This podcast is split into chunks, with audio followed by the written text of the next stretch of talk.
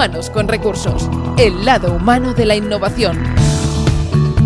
¿Qué tal? Bienvenidos a Humanos con Recursos. En este programa nos interesa el lado humano de la innovación, porque creemos que las organizaciones ya no necesitan recursos humanos, sino humanos con recursos. Por eso decidimos crear un podcast para hablar de cómo se lidera la innovación de las personas en las organizaciones.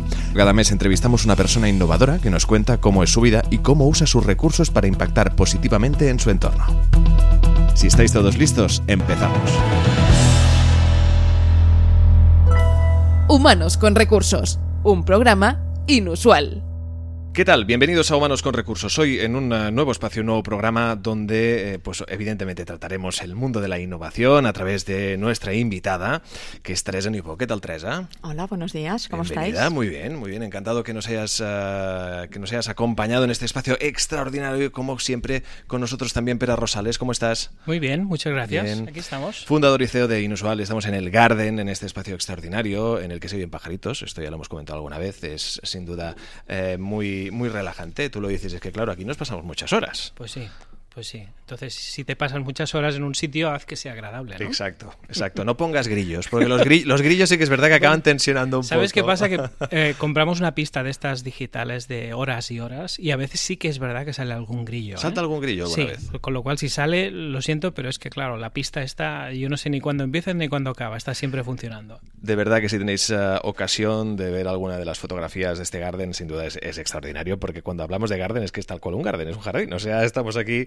la mar de cómodos. Y también hay otro dato, y creo que los que nos siguen, los que nos escuchan a través de todas las plataformas de podcast, verán que aquí hay un, un detalle distinto, y es que Pera Rosales está aquí conmigo. Sí, Claro, generalmente estoy yo ahí en primera línea de fuego, pues sí. y ahora compartiremos esa Ahora línea. finalmente compartimos habitación física, que esto de hacer una conexión desde fuera, desde Boston, Mm. no me parecía, ni a ti ni a mí nos parecía demasiado interesante. Hemos hecho, no, no hemos hecho pocas, ¿eh? Unas cuantas llevamos ya, pero yo te diría, ahora sería un pecado no estar, ¿no? Porque yo no me lo quiero perder, poder estar aquí. Desde luego. Y además estar aquí con Teresa, que además te agradezco muchísimo que estés A aquí, Teresa. vosotros, a vosotros por invitarme. Llevamos muchísimo tiempo intentando encontrar el día, tanto por nuestro lado como el tuyo, y estoy encantado de que estés aquí. Gracias. Gracias. gracias. Teresa Newbo es directora de recursos humanos de Affinity Pet Care, que evidentemente pues ella es eh, experta en las relaciones de este capital humano que gestiona a diario en eh, una compañía donde realmente que sirve de ejemplo y que también ha tenido la ocasión de colaborar y trabajar junto a Inusual Pera. Sí, en el pasado, no con Inusual, sino en otra empresa, que fue cuando yo conocí a Teresa y bueno, me quedé fascinado como profesional. Trabajar al lado de ella, pues eh, es cada día aprender algo, con lo cual, pues sí, tenemos un pasado compartido muy interesante, pero lo más interesante es el presente que tenemos hoy aquí. Desde luego. Muchos retos Teresa, conseguir. mm, vamos cara a barraca. ¿Qué es para ti la innovación? ¿Cómo la defines? A ver, lo diría en- con distintas palabras, pero quizás sería el salir de la caja, el no centrarte en lo que tienes ahora, sino mirar el futuro. En ese espíritu inconformista de buscar cosas de cómo las haces de una manera distinta y a partir de aquí pues buscar esas otras maneras de hacer las cosas que quizás son simples y están a nuestro alcance y otras veces pueden ser más complejas y requieren pues tecnología o requieren recursos más innovadores. Pero la innovación, de hecho, es un mindset y, y es pensar de una manera distinta. ¿Y cómo se vive la innovación y desde cuándo en Affinity? Bueno, nosotros como compañía siempre hemos sido bastante challengers en el sentido de estar luchando en un mercado como es el mundo del pet food ah, y estamos compitiendo con empresas multinacionales de gran calibre. Por tanto, eso implica que quieras estar ah, retando y buscando esa- ese punto, esa mirada, ese mindset que te comentaba ahora distinta para abordar el negocio, para abordar la, la estrategia que tú tienes. Y ese yo te diría que forma parte de nuestro DNA de- dentro de nuestra compañía y buscando esa manera diferencial de poder hacer las cosas. Cuando consigues esto inherente a tu manera de ser es el- la gran ventaja competitiva que puedes tener como compañía. Claro. Ahí está el reto. No es algo conseguido, yo te diría, en plenitud, sino que siempre es una aspiración a la que quieres tender. Uh, pero esa actitud inconformista y esta manera de mirarte las cosas buscando siempre ese, sacar punta de los proyectos que estás haciendo es una manera de, buscar también esa innovación. De hecho, hay una frase que dice, como no tenemos dinero, uh, tenemos que pensar. Y eso cuando compites con las grandes, ¿no? Como os ha pasado tantas veces a vosotros, ¿no? De empresas que están globalizadas totalmente con presupuestos muchísimo más grandes, vosotros habéis podido encontrar siempre la manera de mm. poderos distinguir y de mm. aportar un toque especial y, y gracias muchas veces al equipo, ¿no, Teresa? Sí, sí. Claro, es que conseguir esos equipos que tengan esa actitud inconformista o esa actitud, uh, lo que hoy en día se llama más insurgente, implica el, replantearte cómo haces las cosas, en pensar qué puedes hacer distinto, en qué te vas a diferenciar de los otros y de esas pequeñas pautas incluso que puedes tener que son uh, puntos de diferenciación, es explotarlo y, marcarlo al límite. Tú hablabas de que hay uh, detrás de todos estos procesos un sentimiento de, de, de, challenge. Sois unos challengers, como bien os definíais, ¿no? Pero siempre ha sido así o, ¿O antes se hacían las cosas de otra manera y hubo este cambio, este proceso de adaptación a esta nueva forma de hacer? Que tú recuerdes. En algún yo, momento que dijeras, oye, aquí hace diría, falta que nos paremos un momento a cambiar las cosas. Que, que ha sido bastante parte, por eso te digo, que forma parte de nuestro ADN como compañía el replantearte y el querer hacer las cosas de una manera distinta si bien es verdad, los resultados a los que puedes conseguir y, y las, ma las, maneras de, de, los proyectos y la consecución de esos proyectos, pues ha sido diversa y unas veces nos han funcionado bien, otras hemos sacado aprendizajes, pero no pasa nada, ese es el objetivo que tenemos. Claro. Uh, no, yo llevo en la compañía ahora era 11 años y no, también te diría ¿eh? que incluso cuando pensabas en, un, en, el inicio de esta compañía, pues es una compañía donde supo ver que el nicho de la comida para las mascotas podía trasladarse al mundo del gran consumo. Y eso es una mirada pues muy peculiar que tuvo en sus inicios y el saberlo explotar primero en España y ahora ya en los distintos países que estamos, tanto en Europa como fuera de Europa. Dentro de todo este proceso entiendo que ha habido también eh, ya no solo un estudio, sino un tratamiento de, todo ese capital humano que ha pasado por Affinity Pet Care. Entiendo que eh, esa visión futurista, para entendernos, de cómo ha sido el aplicar todo este pet food en los grandes centros, también se ha aplicado esta, estos procesos de ver todo ese talento en, en, los, eh, en, los, empleados, en todos los profesionales que han ido pasando por Affinity. ¿Cómo funciona un proceso de, selección o de, de, adquirir talento en Affinity Petcare? Bueno, mira, yo uh, tiempo atrás, uh, ya hace años, recuerdo que también estaba Pera por ahí, tuve el, la, el entender que cuando estás hablando del marketing digital y te hablan del funnel de conversión, existe lo mismo cuando estás hablando del funnel de conversión con los candidatos. Si tú estás pensando en cómo atraer a esos candidatos que están en, el mercado y que tienes que atraerlos porque te tienes que hacer que dar de conocer y es el mismo funnel de conversión que existe cuando tú estás convirtiendo a un consumidor uh, pues existe igual cuando tú estás pensando en cómo convertir a alguien que puede estar o no interesado en, en Affinity en este caso e ir haciendo el journey que tú vas pasando cuando estás tanto de candidato hasta que pasas como empleado. Entonces, si tú preguntabas uh, cuál es ese proceso que seguimos, Ya os, os, comento que hace unos años tuvimos un proceso de expansión, tanto por expansión internacional, por uh, crecimiento tanto orgánico como inorgánico, y eso provocó que tuviésemos que hacer mucho recruiting.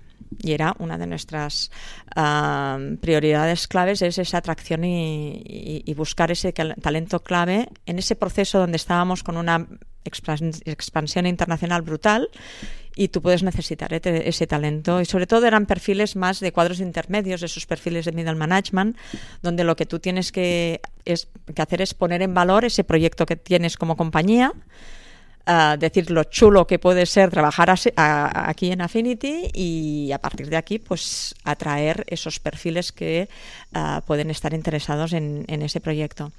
Y lo que nos sucedía era eso. Si yo miro al pasado, pues yo recuerdo, y algunas veces hacemos broma de, de, de estar reclutando y pasar pues, no sé, pues de dos horas de entrevista, una hora vendiendo el proyecto y la segunda pues realmente chequeando si el candidato era el perfil que tú necesitabas y la verdad es que esto es muy agotador porque estás intentando poner en valor todo el proyectazo que tienes como compañía y lo que teníamos que hacer en ese momento es proyectar uh, ese reto de negocio que tenemos, ese proyecto que comento que es tan bonito que, que tenemos de uh, pues crecer en un sector que está en amplio crecimiento también y donde podemos dejar una huella y podemos ser alguien relevante dentro de esta industria y atraer a esos perfiles.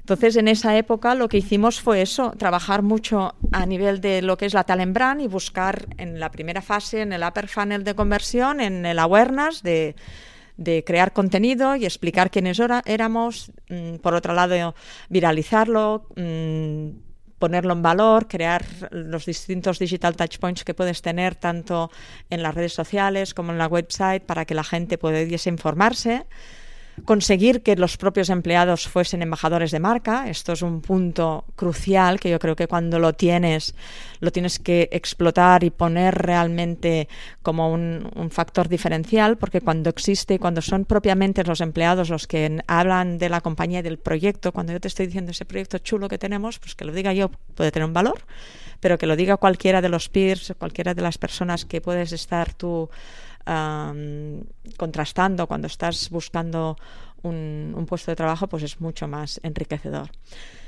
Entonces, lo que, si me preguntas cómo es, pues en un, en un pasado trabajamos mucho ese ángulo, ¿no? De poner en valor ese talent brand. Yo, por ejemplo, hoy en mi equipo tengo una persona que está uh, teniendo unas capacidades de marketing digital que sepa, pues, poner en valor esa marca de talento y cuando yo estoy poniendo el presupuesto, ahora que es época de presupuestos y todos estamos luchando por nuestro budget, eh, pues, y, pues conseguir ese presupuesto igual como lo, pueden tener las otras marcas, las otras marcas de, de consumidor, pues en, en, nuestro caso la marca de talento como Affinity, como Talent es una más y consigo que uh, con eso se ponga en valor y a la vez Uh, otro reto importante que tienes aquí es trabajar juntamente con, el equipo de marketing. Cuando consigues que ambas áreas, aunque nosotros podamos tener un foco más de atracción de talento, porque a fin de cuentas el talento que tiene la compañía es lo que marca la diferencia y, es lo que más cuesta de um, conseguir. Perdón. Pues uh, lo tienes que trabajar junto con el equipo de marketing. Y, y, bueno, y esa es una labor que, que, hemos de conseguir y que se tiene que ir enfocando los recursos de, nuestra área con los otros recursos para que trabajen de una manera coordinada y se optimicen pues iniciativas que puedan existir. Um, contenido que se pueda crear y que a la vez nutra uh, tanto una cosa un, tanto un ámbito como otro. Teresa, ¿cuál es el punto más crítico en ese proceso de selección? Uh, que es encontrar a la persona, uh, convencerla, uh, conseguir que luego la persona, una vez que esté dentro de todo de sí, o cualquier no. otra cosa que tú. No, yo te que... diría, cuando estamos pensando en ese, en ese funnel, tú primero estás creando la awareness para que cuando la gente oiga o vea que hay una posición en, en nuestra compañía sepa quiénes somos, uh, haya visto cosas que estamos uh -huh. haciendo, conozca a otra gente que está trabajando aquí, que tenga un referente. Pero esto es una fase más de awareness. Para mí, no, no digo que sea fácil, pero vaya, quizá llevamos años ya trabajándolo. Uh, yo te diría que lo que para mí es más difícil es cuando ya estás um, en la parte más baja del funnel, en el más cuando estás seleccionando esos perfiles sí. y lo que tienes que conseguir es asegurarte de que hay un perfect fit a nivel cultural Ahora. de ese perfil que tú estás reclutando con tu compañía. Y eso es difícil. Uh, para mí, pues si tienes que decir cuál es ese punto crítico, uh -huh. es cuando tú estás viendo, reflexionando, si uh, ese posible candidato va a ser un éxito en tu compañía. Y eso no es tanto por el candidato, ¿no? Puede ser que haya perfiles que tengan éxito en un perfil de compañía distinto a otro y conseguir ese fit cultural, ese matching entre el el, el, candidato al que estás entrevistando y el conocimiento que tú debes tener como entrevistador de cuáles son esos atributos que tu compañía tiene, en qué se está diferenciando y cuáles son los, los que tienes que poner más énfasis y, hacer ese assessment claro. es lo, lo, que yo te diría que cuesta más. Porque me imagino además que, claro, tienes que hacer como una apuesta, ¿no? Porque no conoces a la otra persona. En la mayoría de casos tienes a una persona delante que quizá te dice que sí, que bueno, que la emprendeduría o que el inventarse mm. cosas nuevas o luchar contra los grandes, pues le encanta, pero mm. luego en realidad lo está impostando y tú tienes que chequear de mm. alguna manera que, que ese valor está alineado con un comportamiento que no puedes ver en el día a día. Entonces, ¿qué, técnicas usáis ahí para poder entrever aquellas cosas que explícitamente no te las dicen, pero hay como un juego interno en que podéis ver? Mira, mm, yo creo que aquí quizá tenemos un, área de mejora en nuestra función, o sea que si hacéis un podcast sobre este aspecto tenéis camino para recorrer, os digo, porque la innovación aquí nos estamos viendo, yo lo que estoy viendo es que al final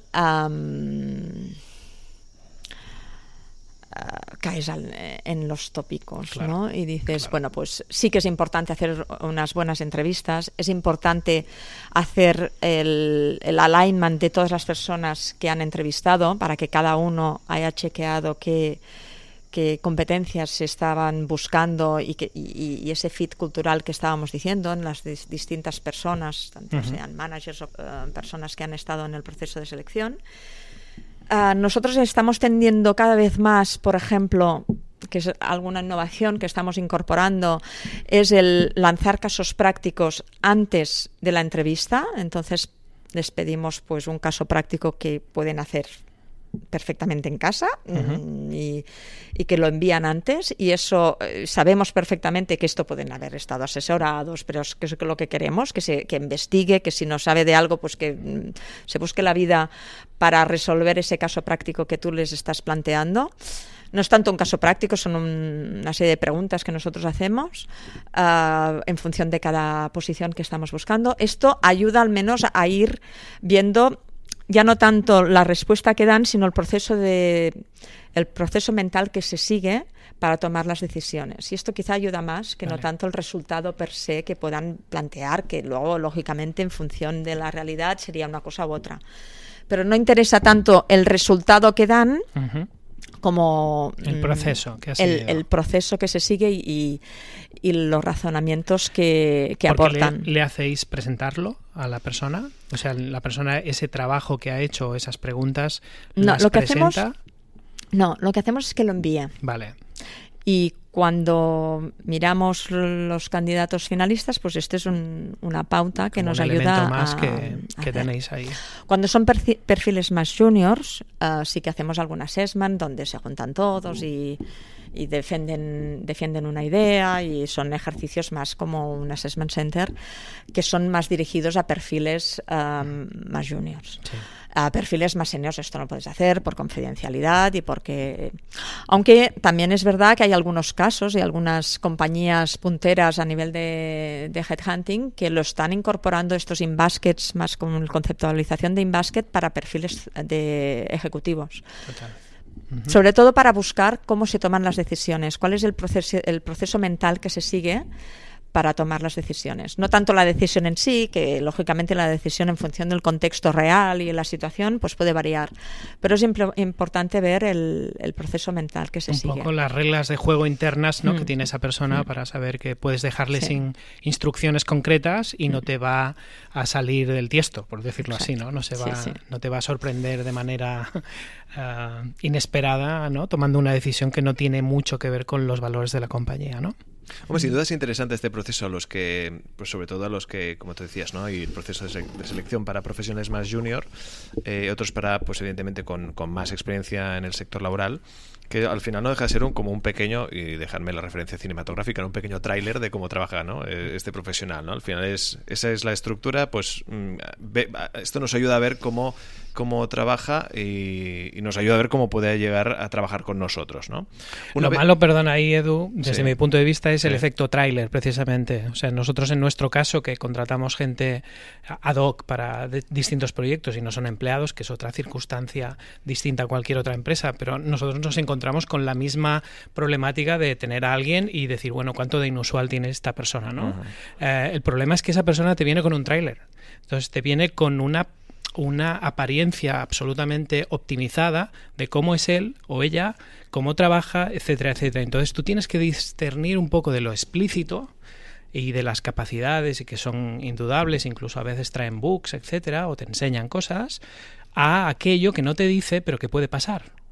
Porque igual te también te lo estás inventando. Entonces tampoco tienes que ver monstruos donde no están. Entonces encontrar ahí el equilibrio entre me está engañando o no, o se está promocionando demasiado o no, es difícil porque no ves a esa persona. Es distinto cuando es un periodo de prueba y asumes pues que esa prueba, digamos, es, es, algo que tienes que asumir como un riesgo, porque si sale mal estás perdiendo el tiempo. o en todo caso aprendiendo, ¿no? Claro, supongo que en ese, en ese aspecto también juega el olfato, ¿no? La experiencia, en tu caso, Teresa, de, llevar tanto tiempo tratando con tantos profesionales pasando, haciéndoles pasar por tantos procesos de selección, ¿no? Y la confianza. Sí, pero esa competencia de, intentar hacer ese assessment... Uh, la, no es algo inherente solo a la función de recursos humanos. Hemos de conseguir que uh, el equipo que tú tienes de, de, management tenga también esas capacidades, porque uh, han de estar involucrados en el proceso y han de saber detectar no solamente si saben hacer algo, sino cómo hacen ese algo. Y, y eso requiere pues que ayudemos a esos managers en su desarrollo también para esa competencia que es más en, ese assessment muy concreto de cuando estás entrevistando. Claro.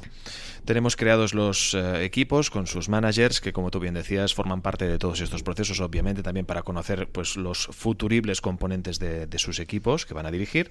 Y luego entramos dentro de la fase de lo que siempre eh, le damos mucha importancia, yo creo que es punto clave en Inusual, que es el liderazgo innovador, ¿no? ¿Cómo se vive el liderazgo innovador dentro de Affinity Pet Care? Déjame que te explique un poco cómo lo vemos, porque claro, ella no ha escuchado ningún episodio, entonces probablemente ahí eh, seguro que en el momento en que le ponga contexto lo pilla, pero rápidamente, porque como liderazgo innovador puede significar 100 cosas. Bueno, me gustan las dos palabras, es lo único que puedo decir ahora. Bueno, nosotros partimos de la base en que el liderazgo y la innovación normalmente no están conectadas, por definición, a nivel sistémico no están conectadas. Tú hablas de liderazgo y hay toda una serie de capacidades de liderazgo, de habilidades de management, de gestión de personas, etcétera. Y por el otro lado está la innovación, que está toda la parte digital, toda la parte tecnológica, toda la parte técnica, parte de diseño, etcétera.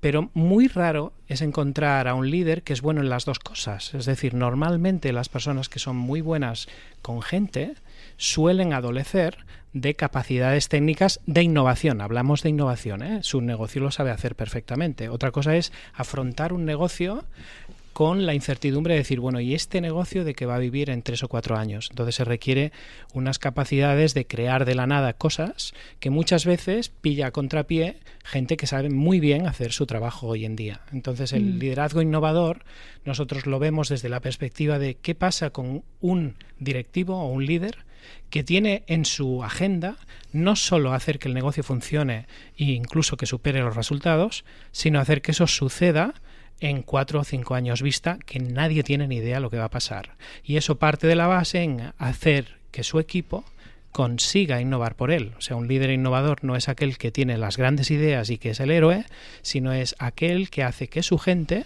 crezca y florezca desde una perspectiva de aplicar la innovación y de mm. aplicar el sentido crítico, etcétera, etcétera. Poder desplegar todo eso desde nuestro punto de vista, requiere una serie de competencias que a veces la persona las tiene y otras veces no. Y a veces las tiene y no lo sabe. Y simplemente es poderlas despertar o que se cree un contexto donde eso forma parte de su agenda y de sus prioridades diarias. ¿no? yo he visto, eh, por la parte que me toca, digamos, de haberlo visto, trabajar en Affinity, hay mucha gente que es auténtica líder de innovación. Pero eso está sistematizado. Es que eh, la duda que tengo respecto a lo que planteáis es esa separación que haces de lo que es la innovación versus lo que es el liderazgo. Lo separas de una manera, tal como lo explicabas ahora, ah, diferenciando entre lo que es más... Mm, la no sé explotación del negocio sí, y la exacto. exploración del negocio. Sí, pero eso es distinto. Entre la exploración y la explotación ah, es un- una mirada distinta para mí y que justamente este está inherente en, en el liderazgo. Ah, yo cuando estás hablando de innovación y lo marcabas más en lo digital o la tecnología, yo creo que hemos de huir un poco de esa conceptualización. Creo que antes, eh, Edu, me preguntabas qué era la innovación y para mí, según mi manera de entenderlo, ¿eh? Ah, yo os decía, es más ese salir de la caja, el mirar de hacer las cosas distintas. De forma y es- disruptiva, ¿no? Sí, Claro. pero es que esto es inherente con el liderazgo. Me cuesta mucho separarlo, Ya, como lo ajá. estabas es- explicando tú ahora. Quizá no me, no, es- no me he explicado lo suficientemente bien. Para intentar acortar No, no, un es lo poco, que yo he ¿eh? entendido. ¿eh? Digo, de cuando ibas no, explicando, seguro. digo, ostras, ¿por qué estamos separándolo? sí, sí. ¿Por qué es una cosa y la otra? Son las dos. Eh, déjame que te lo explique de otra manera. O sea, la idea, la idea no es tanto de que el líder tiene por un lado, ahora soy líder y ahora lo que hago es aplicar la tecnología, sino va más en la línea de lo que te decía ahora, que es la explotación del negocio, que es conseguir los resultados con los recursos disponibles, que es mi gestión de cada día, a bueno, y esto mañana, el mercado, ¿qué va a ser Ya, de ya. mañana? Y Pero eso requiere una incertidumbre. Sí, sí, sí, total. Pero esta paradoja de la explotación y la eh, explotación es que para mí en el entorno en que estamos hoy en día ha de ser inherente en el liderazgo. Si tú no tienes los líderes preparados para trabajar tanto en el explotar como en el explorar, te vas a encontrar que no vas a avanzar. Porque o bien no vas a avanzar o bien solo estarás pensando en el futuro sin hacer nada eh, en, el, en el hoy, ¿no?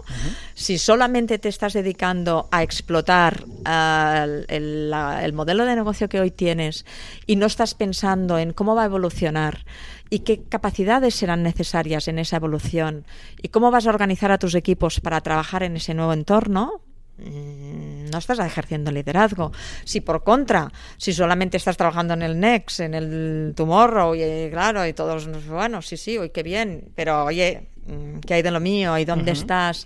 Ah, pues igual te, te sucede que es la parálisis por el análisis, ¿no? El, el buscar ah, otras tendencias sin, sin aterrizarlo. ¿Y Yo no sé si cómo se conceptualizaría esto, ¿eh? porque de esto, mm, bueno, vosotros sabéis más. Eh, yo lo, lo que veo claro es que en el contexto que ah, se, se está, estamos viviendo hoy en día, estamos en, en un contexto donde no es una cosa o la otra, sino que es, es una cosa y la, Mm. y la otra. otra, correcto. sí, sí, Y ese poner ese i en, en cualquier discusión de la que Totalmente tienes es, es lo que hemos de conseguir, porque estamos en, en ese entorno donde además si tienes un mindset de abundancia puedes tener ese esa I. No tienes que restringirte en buscar una Claro. cosa o la otra. Es verdad que que no es fácil porque am, cuando luego tenemos nuestro día a día, tenemos la agenda y te- al final eh, pues vas marcándote unas pautas y al final no siempre consigues eso que te propones y eso pues es la vida al día de cualquiera de nosotros. Pero cuando estás pensando en ese liderazgo y esa innovación, al final lo que hemos de mirar es, volviendo a esto que comentábamos ahora, es, a ver, mm, mirarnos nuestra agenda, a qué dedicamos nuestro tiempo, a mirar cuántas horas de trabajo hacemos para qué y en función de esto te da un buen calibre del estilo de liderazgo que estás teniendo. Ujú. No sé, no sé muy bien si te he No, contestado, no, pero Está bien porque hemos generado tertulia, debate, por decirlo Claro, de alguna forma, y todo es enriquecedor sin duda y vamos conociendo también un poco la terminología, por lo que es importante también que para los que nos están escuchando, que a ellos también evidentemente les quede claro y aprendan exactamente, sobre todo este vasto mundo de la innovación que como siempre Sí. tú decías, espera, no tiene límites. Bueno, nosotros desde la perspectiva nuestra en lo que nos encontramos con la mayoría de empresas, prácticamente todas con las que trabajamos, es que el líder lo entiende, pero el equipo no lo hace. Con lo cual ahí hay un, hay un gap entre, bueno, est- esto sobre el papel está muy bien, pero en nuestro caso el problema es que la cultura se come a la estrategia para desayunar. Y bueno, entonces, esto es parte- esto es, es Peter. entonces el Drucker problema- esto lo decía desde claro, el inicio y esto no, esto es justamente el que como- si como líder tú ves claro que justamente la cultura será una- un factor diferencial y conseguirás las cosas con los equipos que tienes, pues por mucha estrategia que tengas, Claro. Entonces, muchas veces nos encontramos equipos que están centrados, incluso ni llegan a lo que desde el punto de vista del liderazgo se espera. O sea, la gente va eh, overloaded y además les piden innovar. Nos encontramos con, bueno, es que ahora hay un proyecto de innovación que se llama como se llame y que tienes que poner ideas ahí. La gente nos dice, bueno, es que esto está muy bien, pero es que yo no tengo tiempo para esto. Y, eh, incluso el líder a veces lo dice, oye, pero ¿por qué no pones ideas aquí? Para eso tienes es que igual es el líder, lo hemos hecho aquí. Pero igual es el líder lo que primero tiene que hacer es priorizar. Ahí está. Y luego eh, a lo mejor lo primero que tendría que empezar es aprender a decir que no. Exactamente. Y poner el core dentro del core. Y, y tener muy claro cuáles son esos elementos críticos que van a marcar esa estrategia y saber decir que no, porque yo con esto que estás contando tú, de que venga, aportar ideas y más aún, y venga, y ahora vamos a hacer un brainstorming de no sé qué, y ahora vamos a hacer un game de no sé cuántos, y ahora ponle todos los nombres que quieras. Es normal que nuestros equipos nos contesten que, ya basta. Entonces, quizá como liderazgo lo primero que tenemos que aprender es a, saber priorizar, a saber priorizar, a saber decir que no, a, saber discriminar. Y, otra palabra muy clave para mí que es el focalizar. Si tú consigues poner foco, consigues que estos equipos no estén danzando de esa manera como la que estás comentando y haciendo esa sensación de overload o de estar sobrecargados. Es normal. En esas, eh, o sea, que hay, hay situaciones muy eh, caóticas y es normal que la gente se sienta así. Entonces quizá hace falta aquí ese ejercicio de autocrítica por parte de los que están lanzando esas iniciativas y centrarse en lo relevante. y, ese centrarse en lo relevante implica focalizar y sobre todo cuando estás hablando de estrategia es uh, strategies about choices y tener claro cuáles son esos Em, qué, es lo que escoges y qué es lo que escoges que no. O que quizá later y dices, bueno, pues esto lo voy a hacer claro. el año que viene. Y esto es lo relevante ahora. Y con, con esas estrategias lo que consigues es focalizar a los equipos.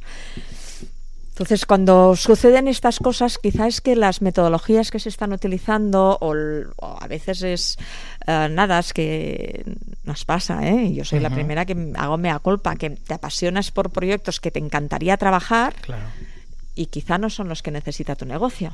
O los que aportan más valor en ese momento concreto, ¿no? a lo mejor lo que tendrías que hacer es decir, ese proyecto no lo vas a hacer ahora. Ahora no toca, ya lo haremos. Y le pasa que a veces que te, bueno, pues o, te apetece porque es un proyecto muy innovador y con, que va a, ser, va a ser todo un aprendizaje y es muy un retador y bla, bla, bla. Mm, otras veces hay realmente gente que sabe vender muy bien eh, la burra y te venden una burra y tú la compras y no has sabido decir que no. Y, hay otras veces donde hay fans del último libro que se ha salido en el mercado que llegan el lunes y si se lo han leído el fan de semana quieren implementarlo ipso facto, ¿no? Dices, bueno, poner un poco de balanza eh, requiere ese sentido común. Claro, el entusiasmo es bueno, pero con cabeza, ¿no? Está claro. Está claro, eso es bien. La verdad es que em, estamos aprendiendo mucho hoy eh, con este pues pequeña tertulia que se está creando hoy con nuestra charla con Teresa Newbo, directora de, recursos humanos de Affinity Pet Care, a la que en nada te pedimos un consejo, pero antes nos gustaría también que nos hicieras un poco balance exactamente de cómo ves em, los, eh, los, equipos, el estado de los recursos humanos en las compañías en nuestro país. Es decir, hacia dónde va, cuál es ese futuro inmediato, qué cambios debería haber, como tú lo veas. No hace falta que me respondas a todas las preguntas, solo cuál es tu, visión. Mira, yo soy por naturaleza una persona optimista. Entonces me costará mucho decir que no estamos bien. Yo creo que estamos eh, mejorando como función, poniendo en valor justamente esta función en, la estrategia de negocio. Hay muy buenos profesionales. Ah, que se dedican a esta función. Yo tengo multitud de buenos referentes uh, los cuales admiro y personas muy válidas que, están haciendo muy buena labor y está costando mucho tirar adelante en, en las distintas iniciativas que hay. ¿Quiere eso decir que estamos donde tenemos que estar? Pues todavía no todavía no, y en, cualquier parte pues puede haber sus más y sus menos. Ah, pero a veces nos autoflagelamos e intentamos decir lo mal que estamos y lo mal que es, y lloramos mucho. Yo me resisto un poco. Yo creo que, que, hemos hecho una evolución mm, muy relevante. Ah, hay cosas que se están haciendo muy bien y se han de dar altavoz a esas cosas que se están haciendo lideradas por nuestra función y, y hay una multitud. O sea, lo bueno que tiene nuestro rol es que lo sustancial está en gestionar cambios. Somos expertos en gestionar cambios y el mundo no para de cambiar. Por tanto, eh, tenemos trabajo para un tubo. Eso es lo bueno, ¿no? No, no se nos acabará la feina tenemos trabajo por, para rato. Y, entonces, pues, bueno, eh, el mundo está evolucionando de esa manera tan rápida. Hablábamos de transformación digital, pues, oye, poner en valor justamente nuestro granito de arena, nuestra contribución, nuestra mirada eh, el apoyar a los equipos para ayudarlos en esa transformación. No va de tecnología, esto por mucha tecnología que compres, la compras y ya está, empiezas a amortizarla y se acabó. Claro, va de cultura en este caso. Y, en este caso sí, conseguir que esos equipos estén... Allí hay un gran camino que se está haciendo. Eh, cuando estás pensando en justamente en tener esos equipos cohesionados, alineados, buscando esa estrategia eh, común que pueda tener un modelo de negocio en una compañía. Pues aquí se están haciendo cosas muy bonitas. Y no sé, te diría multitud de cosas. Yo soy, ya te digo, yo soy optimista. Creo que, que eh, lógicamente es una función que ha costado ponerla en, en la, en mesa, ¿no? El poner el rol en, en, la mesa de, de, donde se toman las decisiones, pero esto existe. Y solo existe cuando realmente ves que, que, que te aportas un valor y que estás alineado con la estrategia de negocio, que entiendes de ese negocio, entiendes hacia dónde va la compañía, entiendes por qué es relevante, cuáles son las capacidades que se van a necesitar, cuál va a ser las, los elementos que van a ser diferenciales en un futuro. Y cuando una persona de recursos humanos te habla en esos términos, pues cualquiera te escucha. Y nos debemos hacer escuchar y creo que se está avanzando. No sé, yo soy en esto soy optimista. Creo que hay mm, profesionales muy potentes en, en, la industria y en el sector que lo que tenemos que hacer es conseguir que sus voces sean escuchadas. Desde luego, tomamos nota, como también como decíamos anteriormente, de, de los consejos que nos puedas dar? Es decir, ¿cuál sería el consejo que das a cualquier profesional de recursos humanos que nos esté escuchando, a cualquier eh, profesional pues que eh, pues que tenga que tratar con un eh, equipo, un departamento como este? ¿Qué, ¿Cuál es el consejo que das y cuál es el mejor consejo que te han dado también a ti?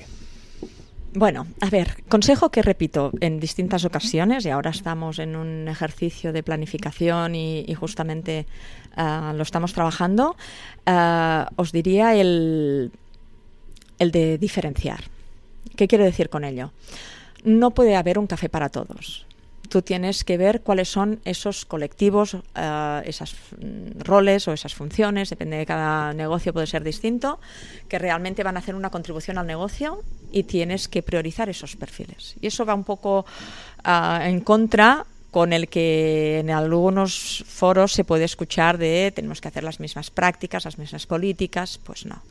Para mí, uh, se ha de tratar a la gente de una manera distinta porque la contribución es distinta y eso requiere que si tú haces esas políticas donde te estás focalizando, Uh, harás mejor contribución. Entonces, desde la mirada que tú me estás preguntando qué consejo puedo dar, es justamente el, en, tu plan de trabajo, en tus prioridades, en tu, pues en, en tu budget incluso, pues buscar esos elementos que van a ser diferenciales y que vas a, focalizar en, esos elementos que para ti son diferenciales. No siempre se da porque en determinados entornos esto no es bien recibido. Entonces has de luchar para que esto se entienda. Porque los recursos son escasos. Y al final, si tú aplicas los mismos recursos de una manera automática y transversal, pues no vas a hacer ningún impacto y lo que has de conseguir es crear impacto, crear relevancia para que esto movilice y sea un gestor de cambio. Entonces no, no soy fan de ese café para todos y, y a veces cuesta defenderlo. Claro. En distintos foros, ¿eh? Cuesta.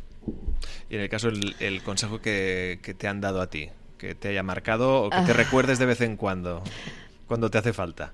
Mm, a ver, déjame pensar. Puede ser más de uno, pero bueno, en todo caso, sí. si quieres destacar solo uno. ¿Algún consejo? Mm. Mira, es que me viene a la mente que mm, en, concreto yo tengo una persona a la que me siento muy cercana, que la utilizo como mentor, que es una persona que trabajé con ella hace muchos años y, de vez en cuando quedamos y le explico mi vida y por dónde vamos, qué retos tengo y dónde estoy y bla, bla, bla, bla, bla. Y, y, y él siempre me dice, hosti, Teresa, mmm, foco, focalízate. Uh, no puedes abordarlo todo, focalízate. Recuerdo no, no, discusión, discusiones o, o, reflexiones, ya ni, ni discusiones, porque la verdad es que es entrañable y la que es una persona a la que yo aprecio muchísimo, pero justamente es esto, ¿no? El, focalizarte y a la vez pues trabajar en, en eso que consideras que es relevante y conseguir marcar esa diferencia. Y llegamos al final de, de, esta entrevista, como siempre, con el apunte inusual de Pera Rosales. Si tienes algún último detalle, algún otro. Es el primer apunte. apunte. inusual que hago en presencia eh, de, ¿has del visto, entrevistador. ¿no? Yo, más que un apunte, lo que hago es un agradecimiento. A vosotros, me ha encantado. Qué fácil te, que no ha sé, sido. Claro, yo te tengo delante y es como, ostras, me acuerdo de cuando estuvimos trabajando en aquella época, ¿no? Pero es que no has cambiado nada. No, eso es o sea, lo malo, ¿no? No has cambiado. No, no, no. Es que. puede, no, no, no, no, no voy por ahí. Además, tú tú sabes a lo que me refiero. O sea, es sigues siendo la misma Teresa sí, que tienes que ser. Tozuda, o sea, ¿eh? es claro. Y eso es lo bueno. O sea, sigue siendo inusual en este caso. Sí, gracias. Yo Pera, lo veo así y lo que quiero es agradecerte. Gracias por tu tiempo, que es lo más valioso que tenemos. Y tú has sido súper generosa No, gracias a vosotros. esto. La verdad es que es muy interesante todo el ejercicio que estáis haciendo Gracias. y, y poner en valor pues uh, esas reflexiones y esa mirada Ujú. más innovadora desde nuestra función es algo que se necesita. Totalmente. O sea que gracias Edu, ha sido un, un auténtico placer conversar contigo y Pera, como siempre, Gracias. siempre reflexionando, siempre, ¿sabes? Raising the bar, buscando ese punto superior, ¿no? O sea, que es El un- punto inusual, siempre Sí, ahí. sí. Desde luego, a ti que te Súper. agradecemos, como decíamos, tu tiempo, desearte toda la suerte del mundo. Y ya sabéis que esto es uh, Humanos con Recursos. Cada mes nos encontráis en todas las plataformas, en Spotify, en iTunes, en Simplecast, en Spreaker. eh, bueno, es que ya en todos los lados. Eh, Somos absolutamente omnipresentes en el mundo del podcast para conocer el vasto mundo de la innovación que, como siempre, pues aquí se puede debatir, se puede tertuliar. Podéis dejar vuestros comentarios en la cajeta de comentarios y proponernos invitados. Por aquí irán pasando, como siempre, todos aquellos innovadores con los que aprender, sobre todo, importantísimo, ya no solo charlar, sino con ellos a aprender. Gracias a todos. Esto es Humanos con Recursos. Humanos con recursos, el lado humano de la innovación.